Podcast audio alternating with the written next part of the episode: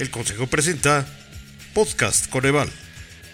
En este episodio hablaremos del sistema de indicadores sobre pobreza y género 2016-2020. Para ello, contamos con la presencia de Miriam Noemí Cruz Roa, jefa de Departamento de Diseño de Instrumentos para el Estudio de la Pobreza, y de Mariana Juárez Juárez, jefa de Departamento de Análisis de Indicadores de Pobreza y Desarrollo Social. Bienvenidas y bienvenidos al décimo episodio del podcast Coneval, un espacio de diálogo y comunicación del Consejo con la ciudadanía para abordar temas relacionados con el monitoreo, evaluación de programas sociales y medición de pobreza. En esta ocasión hablaremos sobre el Sistema de Indicadores de Pobreza y Género 2016-2020. Para ello, tenemos a dos invitadas de la Coordinación General de Análisis de la Pobreza del Coneval. Doy la bienvenida y comparto una breve semblanza de Miriam Noemí Cruz Roa. Ella es licenciada en Economía y especialista en Género y Economía por la UNAM y candidata maestra en Demografía Social por la UNAM.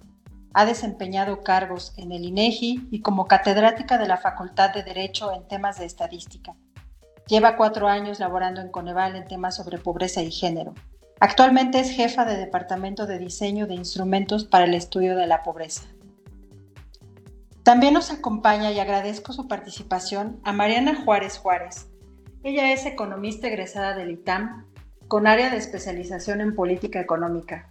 Ha trabajado como asistente de investigación en el Centro de Investigación Económica en el ITAM y en la Comisión Reguladora de Energía como analista de regulación económica. Desde hace dos años trabaja en el Coneval como jefa del Departamento de Análisis de Indicadores de Pobreza y Desarrollo Social. Bienvenidas al podcast Coneval. Muy bien, pues comienzo entonces. ¿Por qué es importante tener información estadística con perspectiva de género?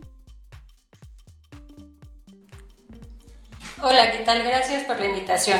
Bueno, respondiendo a tu pregunta, para empezar, recordemos que las estadísticas son esenciales para conocer la realidad de una situación o de un fenómeno de interés ya que son una medida que resume eh, los hechos y que permite analizar sus avances o sus retrocesos en el tiempo.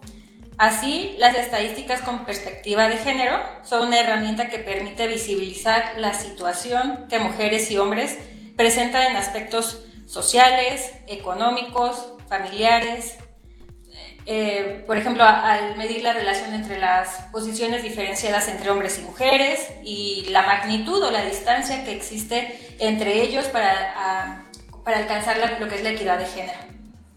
Entonces, eh, implementar la perspectiva de género en la generación de información estadística no se limita, por ejemplo, a dar cumplimiento a las obligaciones normativas por las que estamos regidos, por ejemplo, las expresadas en la Ley General para la igualdad entre mujeres y hombres, y entre otras leyes, claro, sino que intrínsecamente constituye una estrategia necesaria para la instrumentación de acciones que a su vez coadyuven a la igualdad de género y al disfrute pleno e igualitario de los derechos sociales, tanto entre mujeres como hombres. Entonces tiene el objetivo de brindar información, bueno, o sea, su fin último de, tener este, estadísticas con perspectiva de género es brindar información desagregada que permita dar cuenta y, sobre todo de hacer visibles las situaciones que al presentarse generalmente de manera eh, agregada invisibilizan las diferencias e inequidades de género. Además, permite identificar, identificar las prioridades de la agenda pública en este tema.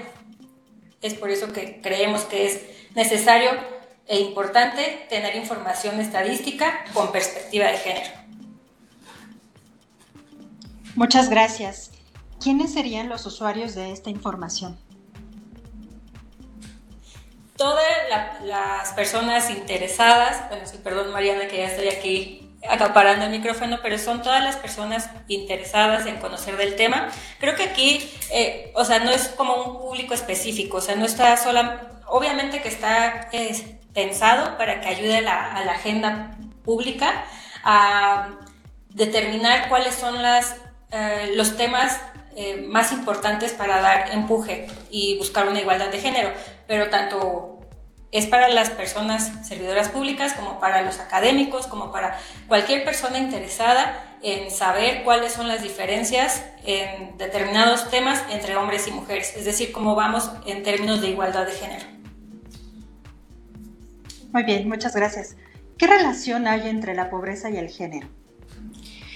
La relación que hay entre la pobreza y el género es por el vínculo que hay entre, esta, entre la pobreza y las desigualdades por motivos de género. Primero, al considerar dentro del concepto de pobreza las limitaciones o ausencia de capacidades, oportunidades, opciones, decisiones, funcionamientos, recursos, participación social, económica y política.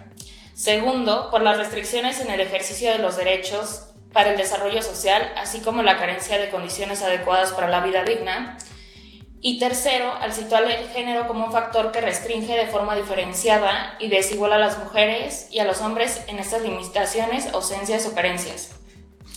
Entonces, la pobreza y el género son problemáticas que se enlazan, se acumulan y se superponen, por lo que las desventajas por motivos de género pueden devenir en un mayor riesgo de pobreza al diferenciar la forma en la que los hombres y las mujeres las experimentan, reproducen y en su caso las intensifican.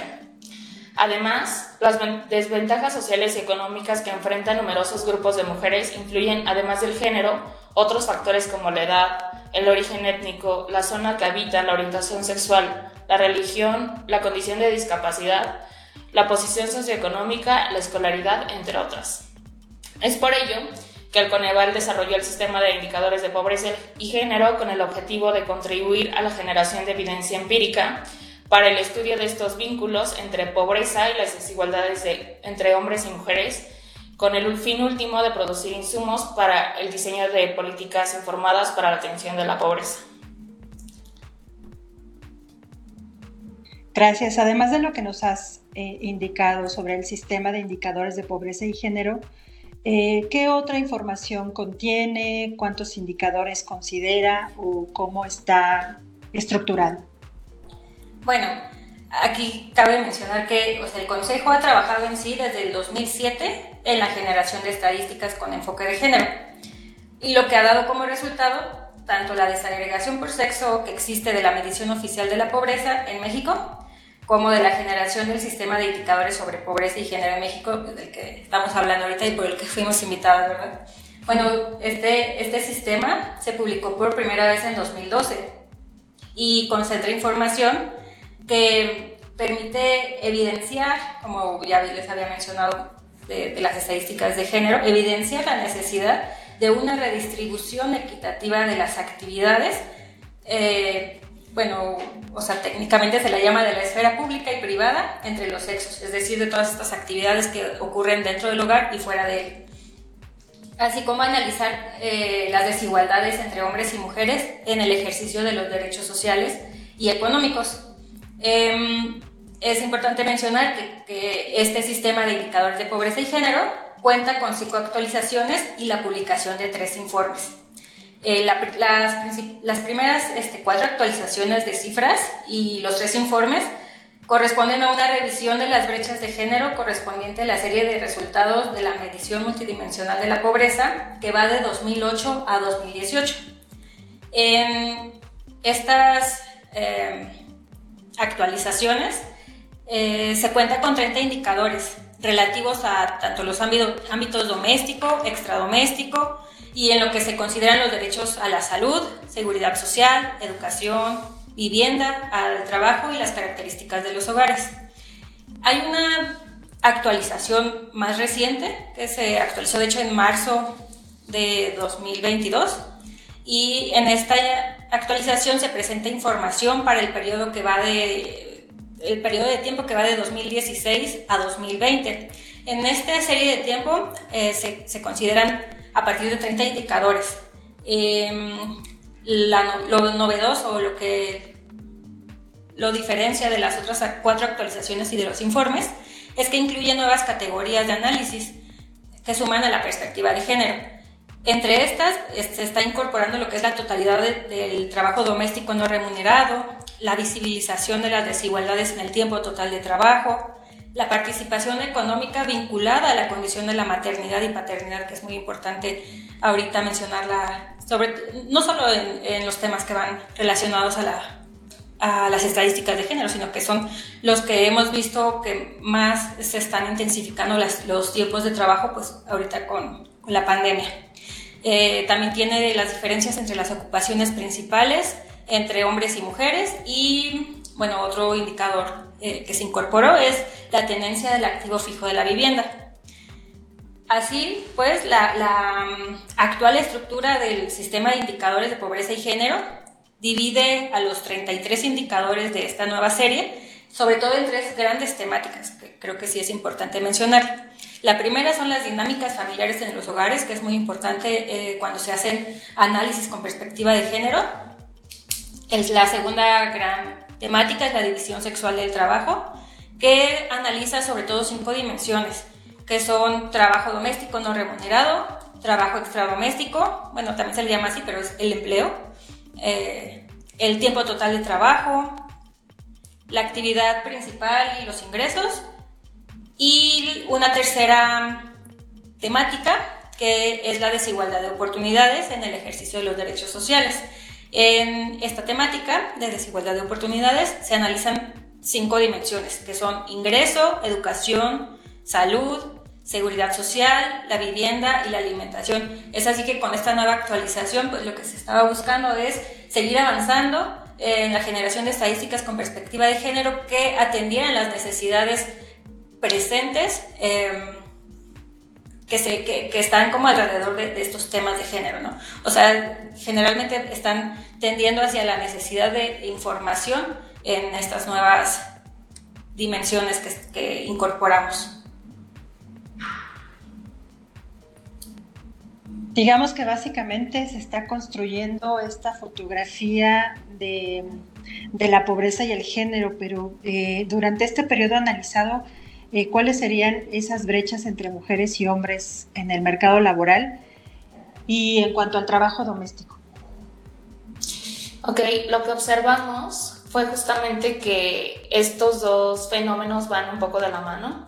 Entonces encontramos las siguientes eh, brechas de género. Después de cinco meses de pandemia, la ocupación sin pago aumentó más en las mujeres que en los hombres. Las ocupaciones feminizadas presentaron mayores pérdidas de empleo y en las mujeres se observó una tendencia de elegir más que los hombres jornadas de trabajo reducidas. Y antes de continuar, preciso que las ocupaciones feminizadas son aquellas en las que el mayor porcentaje de mujeres se ocupan per se, ¿no? O sea, ocupaciones en las que suelen ocuparse más eh, por mujeres.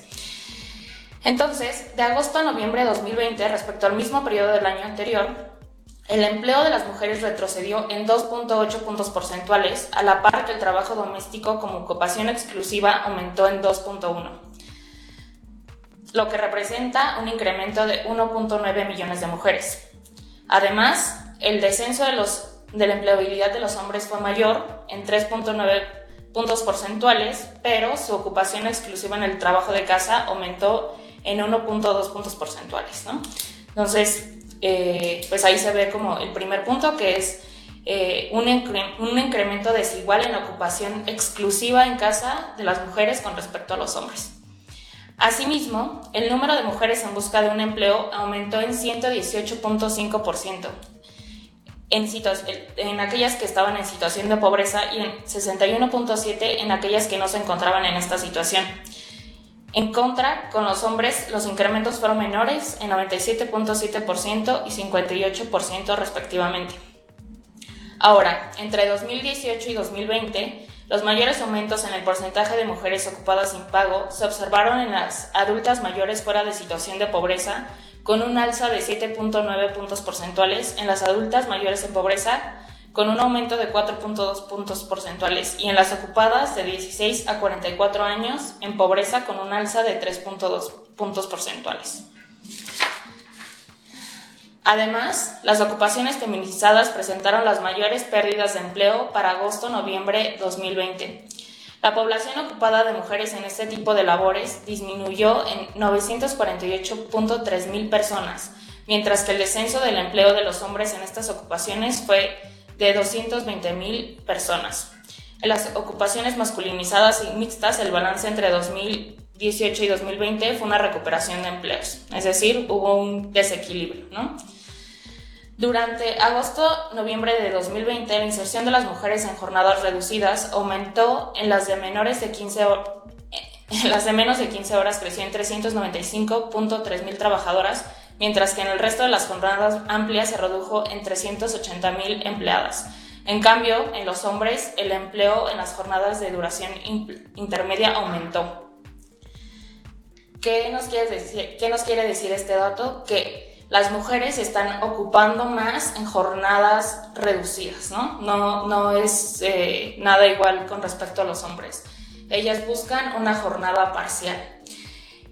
Que es, este dato es el que nos complementa con, con el trabajo doméstico, ¿no? que a pesar de los cambios familiares, demográficos y en el mercado laboral que han implicado a una mayor participación de las mujeres en actividades remuneradas, la división sexual del trabajo se ha mantenido. Los resultados muestran que en los cinco años de análisis, de 2016 a 2020, en ausencia o en situación de pobreza, para todos los grupos de edad, son las mujeres quienes en mayor medida se dedican al cuidado de otras personas del hogar. Es decir, entre estos, entre este, estos cinco años de análisis no ha cambiado para nada esa distribución en el hogar. En 2020, a nivel nacional, las horas promedio semanales que las mujeres dedicaron a las tareas de cuidado superaron en 11.5 horas a las dedicadas por los hombres, en situación de no pobreza, y la diferencia se situó en 10.4 horas y en situación de pobreza la diferencia aumenta en 12.6 horas. Es decir, las mujeres se siguen ocupando mucho más en las tareas de cuidado y además esto se, intensifica en, la población en situación de pobreza. Ahora, en cuanto a quehaceres domésticos, la actual eh, pandemia provocada por el virus SARS-CoV-2 ha demandado mayor cantidad de tiempo y tareas en los quehaceres de hogar. De 2018 a 2020, el incremento en el número total de horas que las mujeres destinaron a los quehaceres domésticos fue de 67 millones, mientras que para los hombres fue de 44. Por lo que en 2020 ellas destinaron 4.2 veces más al trabajo doméstico que con respecto a los hombres. Ahora, con respecto al total de trabajo doméstico no, remunerado, al considerar que las mujeres también presentaron un, mayor aumento respecto a los hombres en el número total de horas destinadas a esta actividad, salvo en el grupo de 18 a 44 años, en las mujeres el aumento fue de 60 millones de horas semanales, mientras que en los hombres fue de 37 millones. Así, en 2020 las mujeres destinaron tres veces más horas que ellos en estas actividades. Ahora, tanto los hombres como las mujeres eh, aumentaron el tiempo que destinaron al trabajo doméstico no remunerado durante la pandemia. No obstante, estos incrementos respondieron a los roles de género, ya que las mujeres hicieron mayor frente al aumento del trabajo doméstico que demandó la pandemia.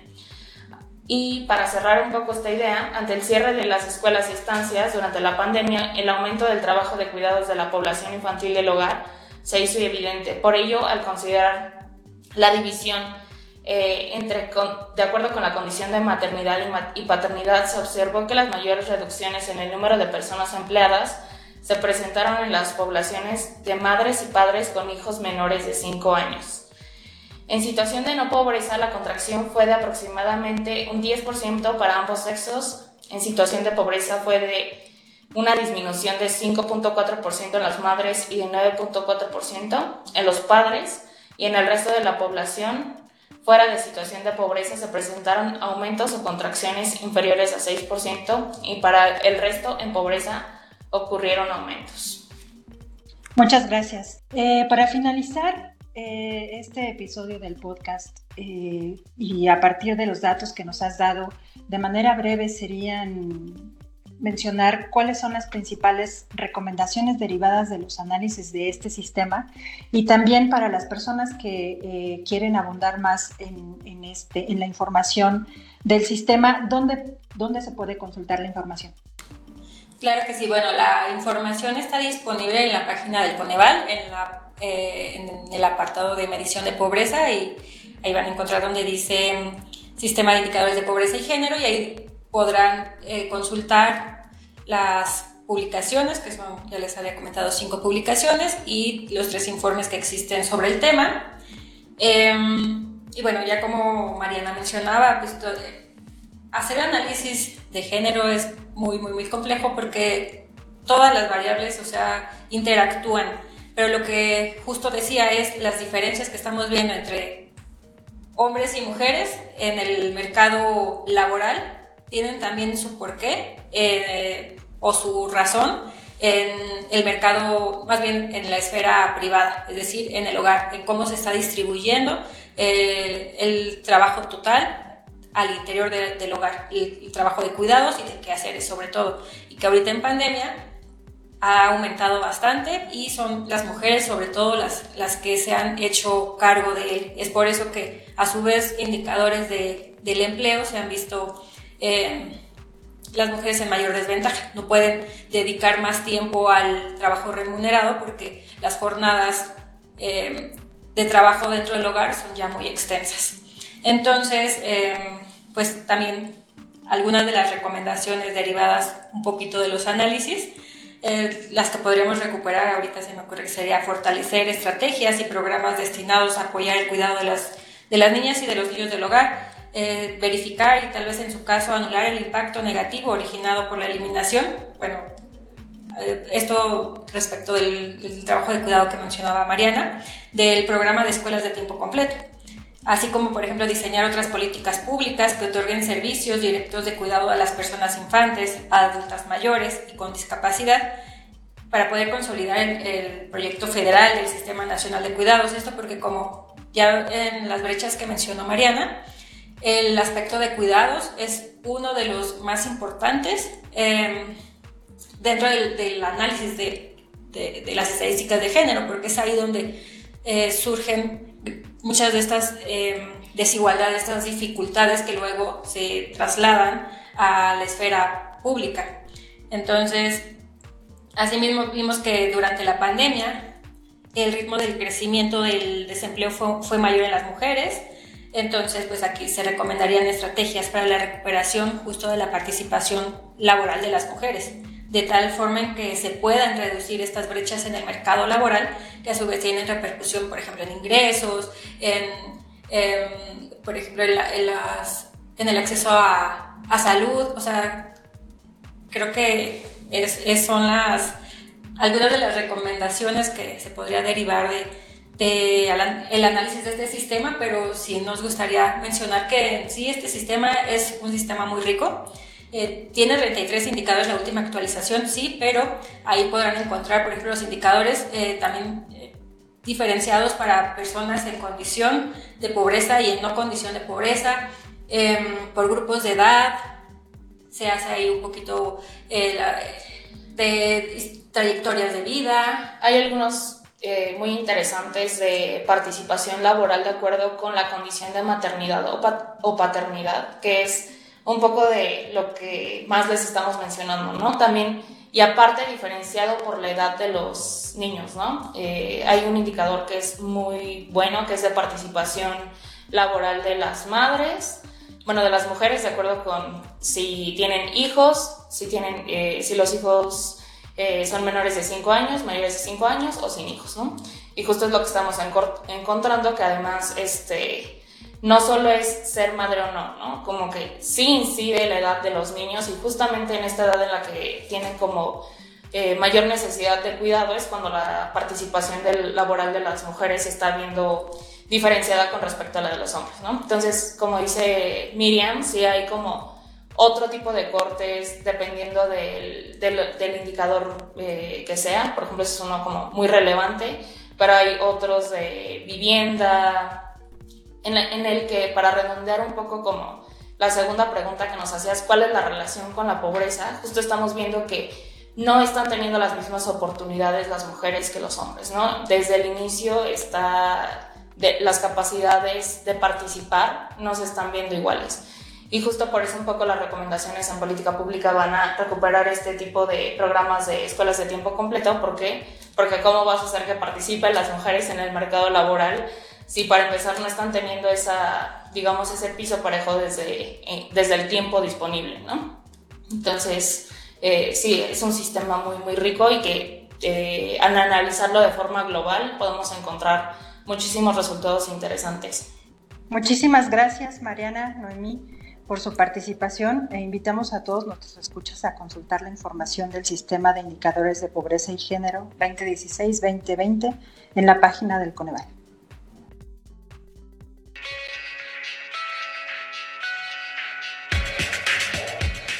Muchas gracias por escucharnos y los esperamos en el próximo episodio del Podcast Coneval. Este podcast lo pueden encontrar también en Spotify, en iVoox, Apple Music, en nuestra página web y en las redes sociales del Coneval. Lo que se mide se puede mejorar. Coneval.